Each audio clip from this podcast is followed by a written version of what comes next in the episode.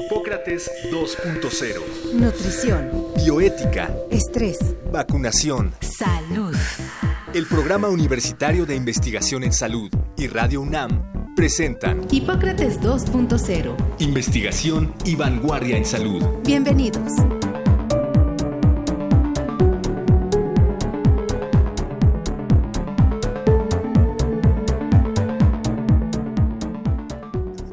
Hola, ¿qué tal? Sean ustedes bienvenidas y bienvenidos a Hipócrates 2.0, una nueva serie de programas radiofónicos en los cuales hablaremos sobre medicina e investigación de vanguardia en salud. Se trata de una serie que hemos preparado para Radio UNAM en una producción conjunta con el Programa Universitario de Investigación en Salud, el PUIS de la UNAM, que es desde luego uno de los semilleros más notables del país en investigación sobre salud humana.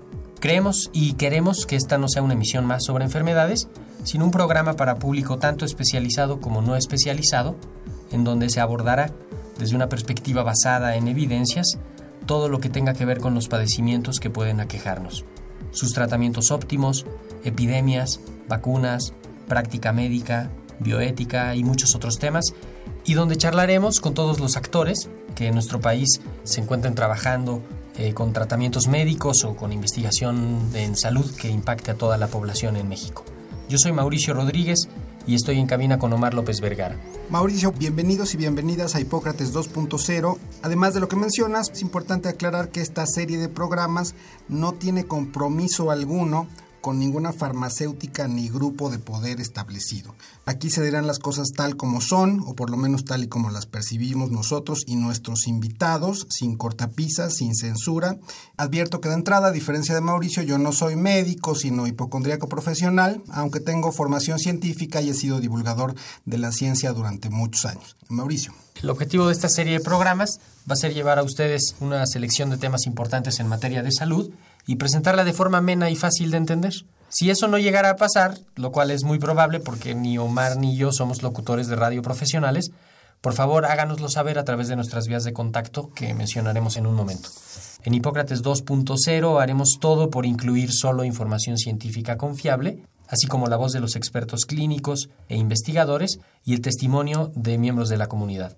Trataremos siempre de vincular los contenidos del programa con una serie de recomendaciones para que ustedes puedan acudir por más información, ya sea en busca de servicios clínicos o de actividades de investigación, de docencia o de cultura relacionada con los temas que abordaremos, Omar. Así es, Mauricio. Echaremos entonces mano de nuestra formación y actividades profesionales vinculadas con la ciencia y la divulgación.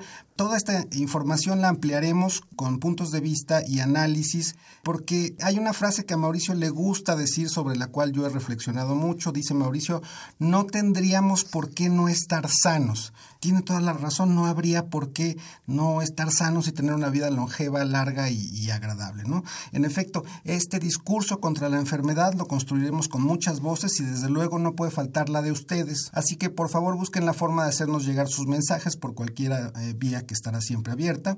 En Twitter somos arroba Radio UNAM y arroba puis-UNAM, en Facebook Radio UNAM y también por correo electrónico a radio arroba y puis arroba unam.mx. Y vamos a empezar Hoy tenemos un tema que seguramente todos nuestros radioescuchas y nosotros mismos aquí en la cabina estamos familiarizados con él. Vamos a hablar del estrés y su impacto en la salud. ¿Quién no se ha sentido alguna vez preocupado o inquieto con algo que le fuera a ocurrir? Un examen, una operación, un viaje, una fiesta, una ceremonia, etcétera, ¿no? Pues esas reacciones naturales que nos ponen alerta ante una amenaza pueden interpretarse como estrés y muchas veces, además de servirnos para ser mejores, pues también nos pueden provocar daño y nos pueden causar enfermedades físicas y mentales. De esto y muchas otras cosas relacionadas con el estrés vamos a hablar con nuestra invitada del día de hoy, que es la doctora Carolina Santillán Torres Torija. Entonces, iniciamos. Hipócrates 2.0 Ya encontraste un nuevo lugar para vivir. Ahora viene lo bueno. Existe la idea de que mudarse de casa es de lo más estresante que puede existir. Sin embargo, considerando la llamada escala de reajuste social, elaborada por los psiquiatras Thomas Holmes y Richard Rae, no es así. La escala de reajuste social se utiliza en México desde hace una década. Fue diseñada para medir el llamado estrés vital y enlistan los acontecimientos más estresantes a los que se somete un ser humano. En primer lugar de la escala se encuentra la muerte del cónyuge. Le siguen el encarcelamiento, la muerte de un familiar cercano, la separación marital, el divorcio, embarazo, enfermedad personal grave, muerte de un amigo cercano y en el número 10 se ubica el despido laboral. Curiosamente, unos peldaños más abajo se encuentra reconciliación matrimonial. Mudarse de casa no aparece en esta escala, así que el estrés que causa es, según la ciencia, una leyenda urbana. De cualquier forma, parece ser que estresarnos no nos conviene. Un estudio de la Universidad de Yale, publicado en la revista Nature Medicine en 2017, sugiere que el cortisol, la sustancia que se libera cuando estamos estresados, encoge nuestras neuronas. Sí, según algunos investigadores, nuestro cerebro va haciéndose más pequeño al enfrentar constantemente situaciones de estrés, lo que podría explicar el patrón de pensamientos negativos que exhiben los pacientes crónicamente deprimidos, a quienes les es muy difícil visualizar escenarios optimistas sobre sus problemas y les es casi imposible tener una interpretación compasiva de sí mismos y de sus acciones. Siendo así, un buen consejo sería recobrar la compasión ante uno mismo para escapar de la trampa del estrés crónico y de la depresión. Omar, Mauricio, ¿ustedes qué opinan? Bien, pues escuchamos en primer lugar esta nota sobre la medición del estrés, que es una cosa muy controversial. Eh, la escala de Holmes y Ray se utiliza normalmente en los estudios que involucran la medición del estrés, aunque para medir estrés pues se necesitarían hacer otras cosas como poner ciertos cables, ¿no, Mauricio? Y, medir, ¿no? Qué tanto este, se erizan los pelos y cosas por el estilo. Eh, es sobre todo notable que haya esta visión, bueno, si uno googlea ¿no? situaciones estresantes, se encuentra como la mudanza en primer lugar, esto pareciera pues ser un, un mito, ¿no? No, las cuestiones relacionales, es decir, las cuestiones conyugales como la muerte del cónyuge o la separación, pues inciden más al parecer en la población. Este estudio está validado en población mexicana. Lo que está muy bien, digamos, es tener herramientas reproducibles que cuantifiquen lo que se hace en los estudios. Esta serie de encuestas y de escalas, pues son producto de que se acumuló mucho conocimiento y que se fueron poniendo de acuerdo varios investigadores durante mucho tiempo qué se necesitaba preguntar y qué estaba ocurriendo y con eso se han logrado establecer estos parámetros para decir, ok, los que estén entre esto y esto y esto están en mayor riesgo. Finalmente creo que sirve para buscar factores de riesgo en los pacientes o en las personas que pudieran tener estrés y ayuda como una herramienta de diagnóstico y como una, pues una aproximación sistemática para darles atención a estas personas. Oye, y el otro estudio que se menciona es este que se publicó en Nature Medicine recientemente, que sugiere que el cortisol, esta sustancia que liberamos cuando estamos estresados, modifica su esqueleto, por así llamarlo, y termina el cerebro pues también modificando su forma, ¿no? Bueno, hay varias acotaciones que quisiera hacer. Pues esta frase de un estudio hecho por la universidad de tal pareciera que implica necesariamente que esto es cierto.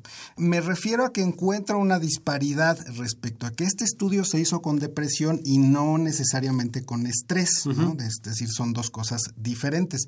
Pero sin duda, esta cuestión que se ha visto ya frecuentemente de que sí las cuestiones psicosociales influyen em, drásticamente en la morfología cerebral, se nota no solo con este estudio de, no una universidad, sino la Universidad de Yale, sino otros estudios eh, bastante validados y con revisión internacional respecto, por ejemplo, a que la terapia cognitiva en particular también modifica la morfología cerebral, pero para bien, ¿no? Digamos que cierto tipo de terapia hace que el cerebro se modifique y que se vea a través de neuroimagenología que ya el cerebro está, tiene una forma diferente y gracias a eso, al parecer, resulta que uno tiene una visión más optimista de las cosas. Entonces, es algo que se ha empezado a estudiar recientemente, cómo los factores sociales, psicosociales, el estrés, la ansiedad, la depresión, influyen en la morfología cerebral, ¿no? Y cómo estos cambios efectivamente pueden influir notablemente y pueden hacer pues que, que seamos otras personas,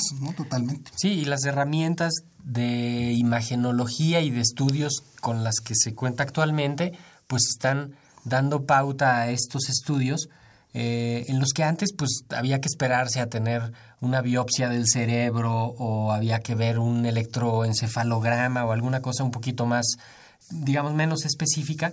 Y ahora con las nuevas herramientas diagnósticas y para estudiar la, la forma y la función del cerebro, pues se van sumando y, sin duda se van resolviendo algunas de las interrogantes que teníamos sobre cómo funciona el cerebro, ¿no? Bien, pues vamos entonces a la entrevista sobre el tema principal de hoy, que es el estrés justamente. Escuchas Hipócrates 2.0.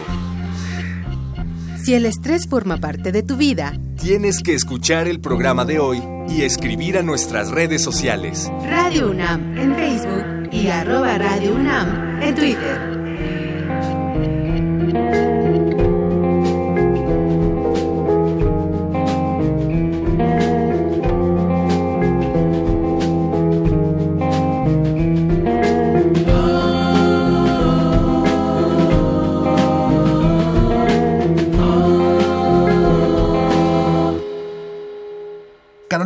Muchas gracias por acompañarnos en Hipócrates 2.0. La doctora Carolina Santillán es profesora de la FES Iztacala, en donde dirige el proyecto de atención psicológica en caso de emergencia en la UNAM y atiende a personas con estrés agudo, estrés postraumático y conductas suicidas. El currículum de la doctora Santillán es impresionante. Quien quiera echarle un vistazo completo puede encontrarlo en la página del Programa Universitario de Investigación en Salud www.puis.unam.mx. Carolina, como primera pregunta, quisiéramos saber quiénes están más expuestos a sufrir estrés en México y en el mundo. Pues, Omar, muchas gracias por invitarme, Mauricio. Yo quería platicarles que como psicóloga y como profesional de la salud, los médicos, el personal de enfermería, de odontología, somos justamente los que estamos más expuestos a estresarnos y también a tener algún trastorno del estado del ánimo, de la ansiedad o trastornos graves o conductas asociadas al suicidio. Entonces,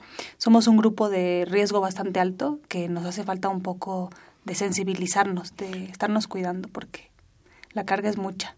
O sea que los psicólogos, así como los eh, paramédicos y los bomberos y todos son de las personas más estresadas, junto con los médicos, supongo, ¿no, Mauricio? Sí, se maneja muchísimo estrés. De hecho, justo por ahí vamos a empezar algunas preguntas. Hay muchísimas definiciones de estrés y hay unos autores que dicen que sí existe, otros autores que dicen que no existe. Sí, pues yo creo que sí existe el estrés.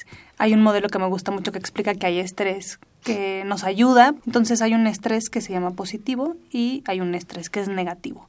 Yo creo que sí existe y que se manifiesta en muchos niveles en tu cuerpo, en tu forma de pensar, en tus conductas. Y lo importante es como conocer estrategias para manejarlo. Esta cuestión de que no existe se refería básicamente a un libro que leí hace mucho tiempo de Angela Patmore, donde además de las muchas definiciones de estrés, pues decía que actualmente que podría estresarnos si los hombres de las cavernas pues los perseguían los mamuts y se los comía el oso, que eso sí era verdaderamente estrés, que ahorita pues somos como muy chillones y que en realidad lo que definimos estrés pues no tendría por qué causarnos mayor problema porque pues tenemos acceso a los servicios de salud y muchas cosas. Sí, hay un profesor de la Universidad de California que se llama Robert Sapolsky y que ha recibido premios por el trabajo que hace. Y él me encanta cómo explica que es como decirle a un niño, no te preocupes, eso no es un gran problema, ¿no? Problemas los míos, pero no es así porque el cerebro no está tan evolucionado como para distinguir que aunque no te va a matar un examen, tú lo percibes como una amenaza grave ante tu integridad y ante tu vida y ante tu estancia en tu familia, quizá.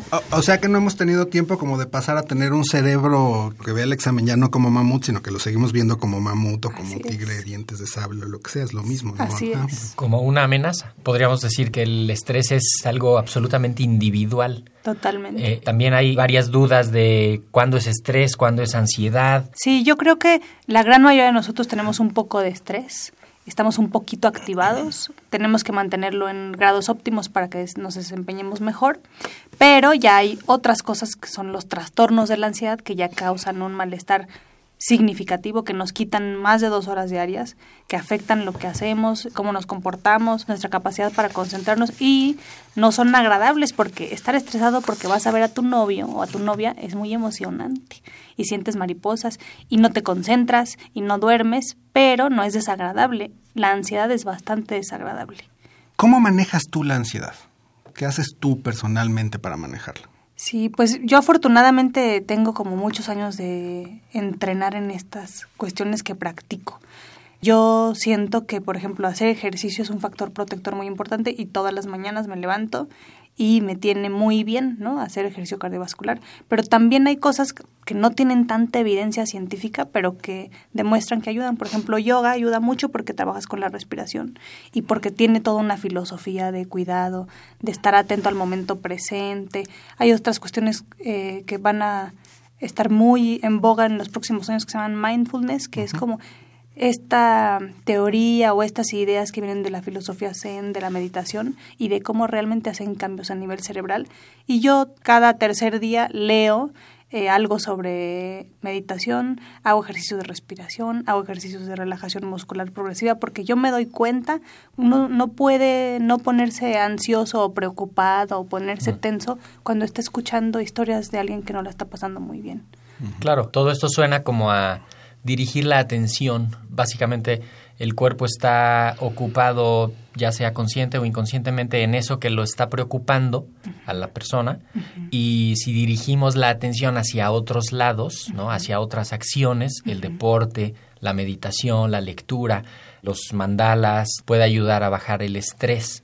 Sí, a mí me encanta como describir a la ansiedad como un fenómeno principalmente atencional. Entonces, obviamente, si tú vas a dar una clase, un chavo que le toca exponer y que solamente expone una vez al semestre, pues tendría que estar muy atento a lo que va a decir, pero al mismo tiempo está preocupado por si está tartamudeando, si está bailoteando ahí enfrente de todos, si está sudando y todo el mundo se está dando cuenta, si está tartamudeando. Entonces, es muy difícil estar atento a lo que vas a exponer y estar atento a que no quieres hacer el ridículo porque estás tartamudeando haciendo todo mal y que quizá está la chica que te gusta y que te está viendo y es tu oportunidad, ¿no? Entonces, pues tienes que tomar una decisión o atiendes a los síntomas físicos que te secuestran a veces y se te olvida todo lo que ibas a exponer o atiendes a tus notas y te apasionas por el tema, te entregas y te olvidas ¿no? de los síntomas físicos. Entonces, un componente muy importante de trabajar la ansiedad es esto, justo, ¿no? entrenar la atención y ponerle atención a tu cuerpo de una manera diferente, ¿no? y que mientras antes se haga mejor, ¿no? Si a los niños pequeños en las escuelas les enseñan alguna cosa de relajación y eso, puede ayudar a ir haciendo en ese individuo que tenga ese recurso. Pues les platico. John Kabat-Zinn es un profesor que empezó en el MIT haciendo un trabajo sobre esto y tiene un libro muy famoso sobre la catástrofe de vivir. Lo que él empieza a hacer es a entrenar a las personas a que solamente noten qué es lo que les está pasando y que traten justo de no preocuparse por lo que viene, no preocuparse por lo que ya pasó, sino entregarse en atención plena, él le llama, al momento presente y disfrutar. Yo tuve la suerte de que el año pasado fui a una escuela primaria en Londres y ya no tienen ahora porque si te portabas mal te sacaban del salón o te mandaban a correr tres vueltas, ¿no? Ahora tienen un salón donde hay una alfombra muy cómoda, donde hay unos cojines y los niños se sientan solamente a notar qué les está pasando, que es muy diferente, ¿no? A que te manden a que te regañe el director. ¿no? ah, es un entrenamiento como en mindfulness para los niños, lo que mencionabas, Mauricio. Bien, quisiera explicar un poco más lo que es este concepto de mindfulness. Mindfulness es estar más centrados en el momento presente, es decir, cuando uno está en cualquier situación, está normalmente pensando en el pasado o en el futuro, en lo que va a suceder, en la tragedia que va a suceder tres días después. Mindfulness es un estado pues muy bonito tomado de las filosofías orientales que enseña a los seres humanos a estar más concentrados en el presente, no tanto en el pasado o en el futuro, sino en el presente. Se ha intentado traducir de varias maneras, yo lo traduciría quizá como momentes, es decir, estar en este momento. Estamos platicando con la doctora Carolina Santillán sobre estrés y vamos a escuchar ahora un testimonio.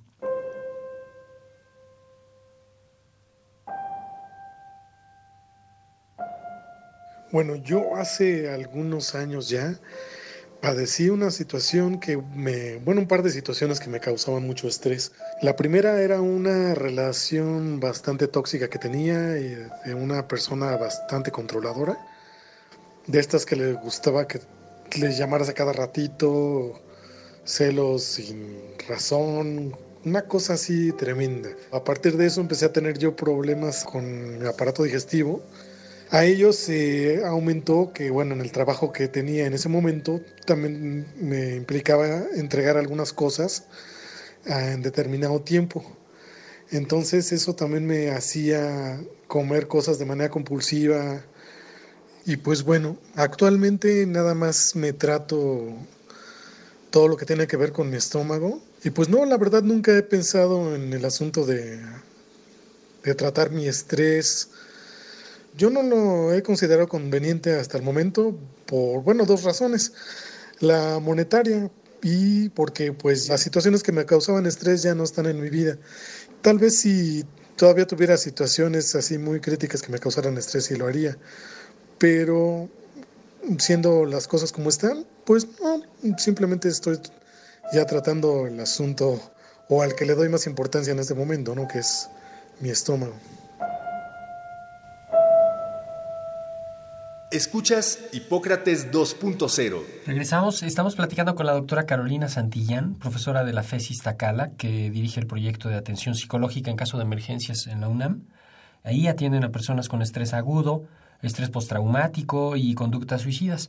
Carolina, escuchamos el testimonio y nos surge una pregunta obligada.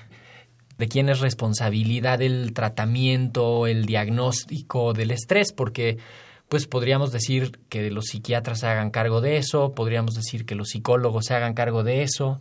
Sí, yo creo que se puede ver desde el punto de vista individual, pero también es ingenuo pensar que no podría entrar lo social, ¿no? Entonces, yo creo que ahora estamos haciendo en la FESISTA Cala un programa para capacitar a todos los estudiantes, por ejemplo, en algo que se llama guardianes de emergencias psicológicas, para detectar compañeros que estén en riesgo de suicidio y también a los profesores. Entonces, yo creo que a nivel institucional también podríamos establecer, hay políticas en Estados Unidos sobre la responsabilidad que tenemos de ofrecer servicios de psicoterapia o servicios de consejería, porque somos una población, los estudiantes, los académicos, los intelectuales, inquieta, pero de alto riesgo para salud mental.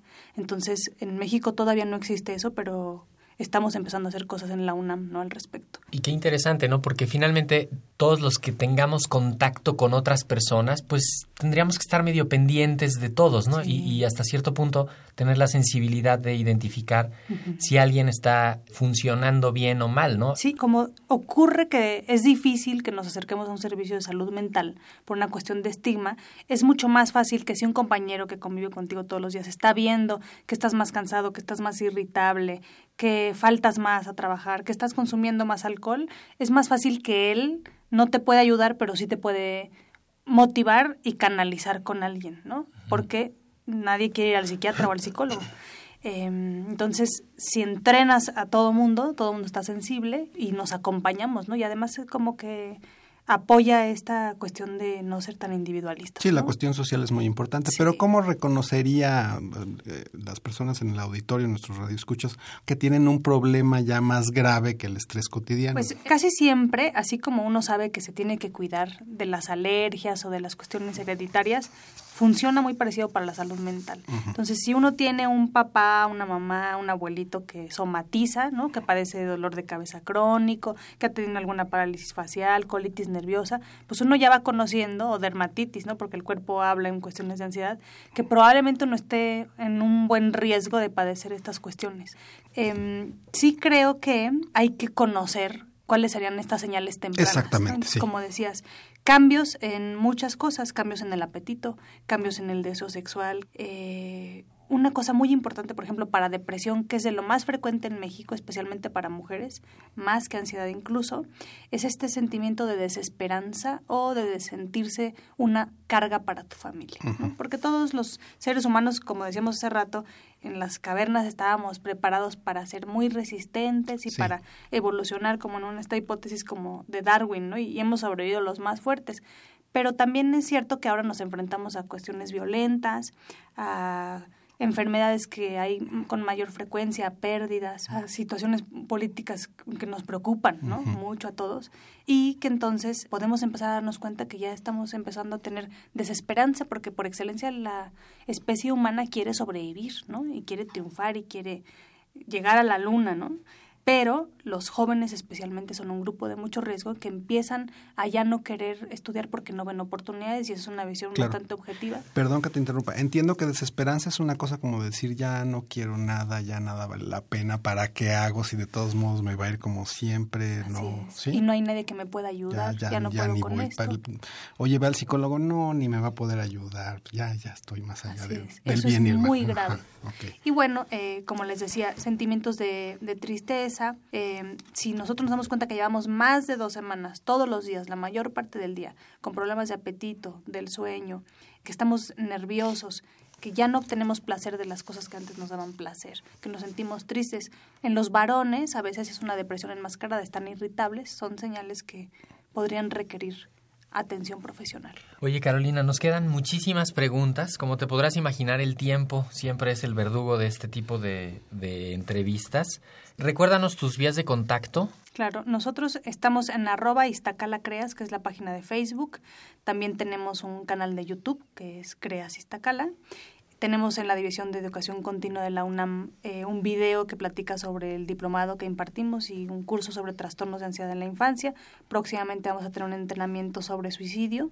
Y Twitter, arroba Caro Santillán. Muchísimas gracias. Nosotros tenemos que seguir, así que no se desprendan. Escuchas Hipócrates 2.0. Bueno, Omar, tenemos que empezar a cerrar. Como siempre, el tiempo se nos viene encima. Haciendo un pequeño recuento de lo que vimos en el programa, hablamos sobre el estrés. Ahora vimos que no es una cosa menor ya nos lo puso en contexto Carolina. Sí, digamos que aquí con el programa el Radio Escucha ya tendrá las herramientas para decir, bueno, pues me siento un poco mal, se deberá, que estoy estresado, deberé atenderme en algún lugar. Ya la doctora Carolina Santillán nos dio bastantes guías respecto a, digamos, señales de alarma o lugares eh, justamente en donde atendernos, ¿no? ya sea en la UNAM o en otros sitios, pero que uno se asegure de tener atención profesional y de calidad eh, Mauricio. En el próximo programa vamos a hablar de nutrición y salud. Pues hemos preparado un material para destacar la relación que hay entre la, correcta alimentación y un estado de salud adecuado y a la inversa, qué pasa cuando algunas enfermedades modifican la alimentación y se modifica además también, pues como consecuencia, el estado nutricional de una persona. Ustedes Amigos Radio Escuchas, acuérdense de contactarnos, cuéntenos eh, qué les pareció el programa de hoy y cuéntenos, por supuesto, respecto a la nutrición y la salud, cuáles son las principales dudas para estar seguros de incluirlas en el programa. Todas estas cuestiones sobre nutrición y salud las trataremos en nuestro próximo programa de esta serie Hipócrates 2.0. Así es, las familias de antes decían que había que tener un abogado en la familia y un médico en la familia. Ahora quizá va a haber que tener un nutriólogo en la familia, ¿no? Y un algólogo y un alcohólogo y bueno, varias cosas. Pero bueno, con eso nos despedimos. Esto fue Hipócrates 2.0. Yo soy Mauricio Rodríguez. Yo soy Omar López Vergara. Nos escuchamos en la próxima emisión. El Programa Universitario de Investigación en Salud y Radio UNAM agradecen tu escucha. Te esperamos la siguiente semana para platicar sobre lo último en materia de salud e investigación en Hipócrates 2.0.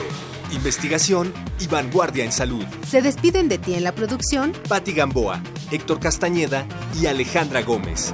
Hipócrates 2.0.